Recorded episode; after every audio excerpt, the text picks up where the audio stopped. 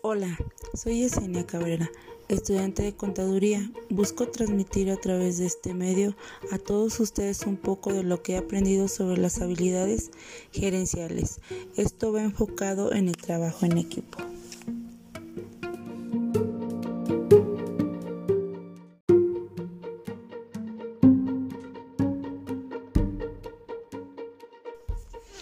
Primeramente, ¿sabes qué es un equipo? Estos tienen como base un objetivo, un marco normativo y una identidad definida. Los miembros aportan habilidades y conocimientos. Con estos coordinan sus actividades y a través del apoyo mutuo alcanzan sus objetivos y metas.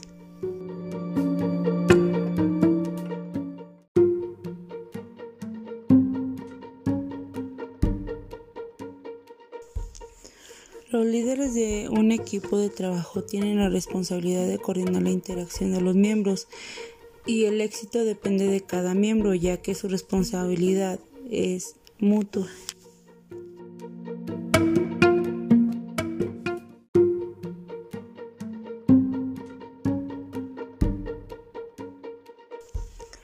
Estos deben de tener las siguientes cualidades percepción positiva de las diferencias, tolerancia al límite, capacidad de escuchar, capacidad de revisar los propios supuestos básicos. Su perfil debe de estar formado por habilidades, destreza y experiencias.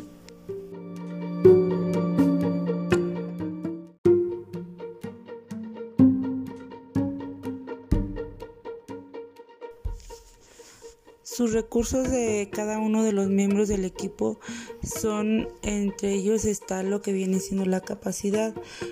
Las personas con mayor capacidad de, de trabajar en grupo se involucran más con este y el equipo aprovecha mucho mejor sus talentos.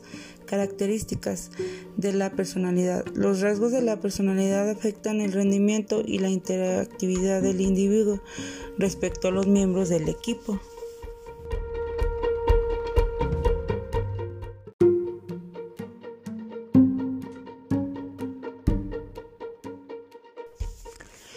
Cuanto al liderazgo del equipo, a través de un líder gira el equipo de trabajo. Él se asegura de que el equipo cuente con los recursos que necesita, un proyecto para sacarlo adelante. Sus áreas de, de líder de responsabilidad son el cumplimiento de la tarea, desarrollo del individuo y conformación y mantenimiento del equipo.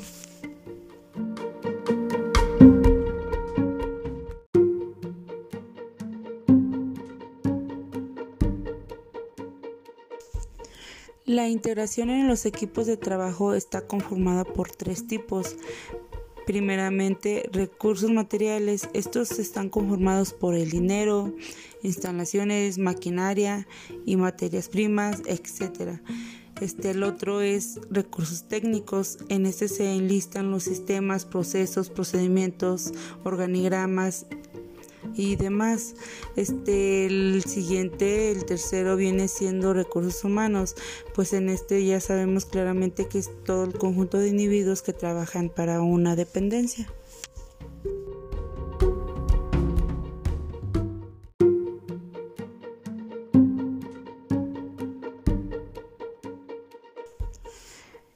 Cuanto a la cooperación, cada, miembro de un equipo está especializado en una área determinada de trabajo y es responsable de su objetivo.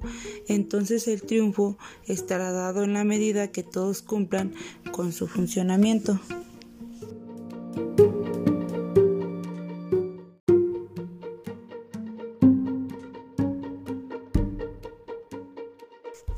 El trabajo en equipo está basado en las 5C.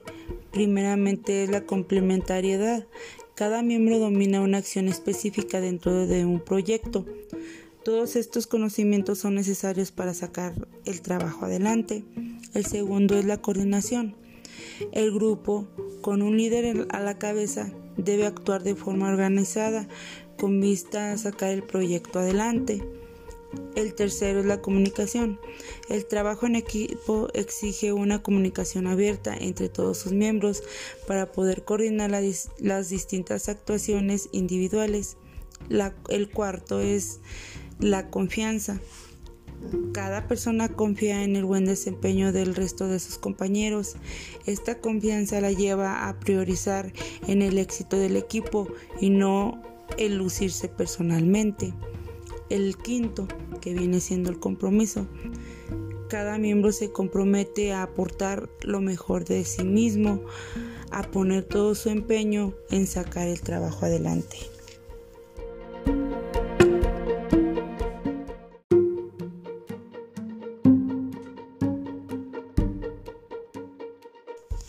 Deben cumplir cada uno su rol sin perder la noción del equipo. Para ello, deben reunir las siguientes características. Ser capaces de establecer relaciones satisfactorias con los integrantes del equipo. Ser leales consigo mismos y con los demás. Tener espíritu de autocrítica y de crítica constructiva. Tener sentido de responsabilidad para cumplir con los objetivos tener capacidad de autodeterminación, optimismo, iniciativa y tenacidad, tener inquietud de perfeccionamiento para la superación.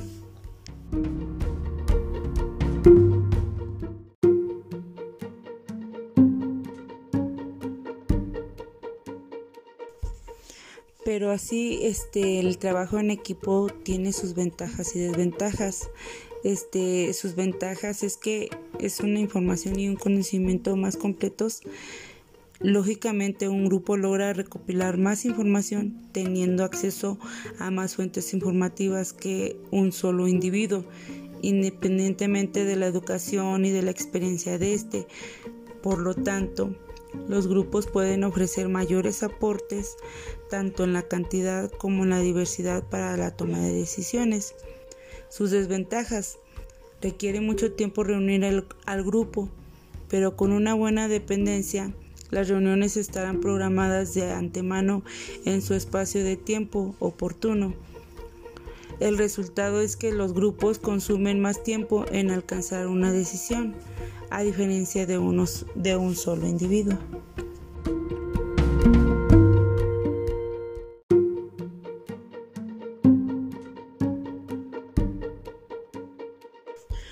Poder tener un equipo de alto desempeño es muy importante que se tenga en cuenta lo siguiente, tener compromiso, metas comunes, que se elabore un plan de implementación, elaborar un plan de capacitación, crear una estructura de trabajo, comunicar con claridad, delegar y dar poder de decisiones, reconocer los logros personales y grupales, manejar asertividad, en los conflictos, fomenta la flexibilidad y entrega los recursos necesarios.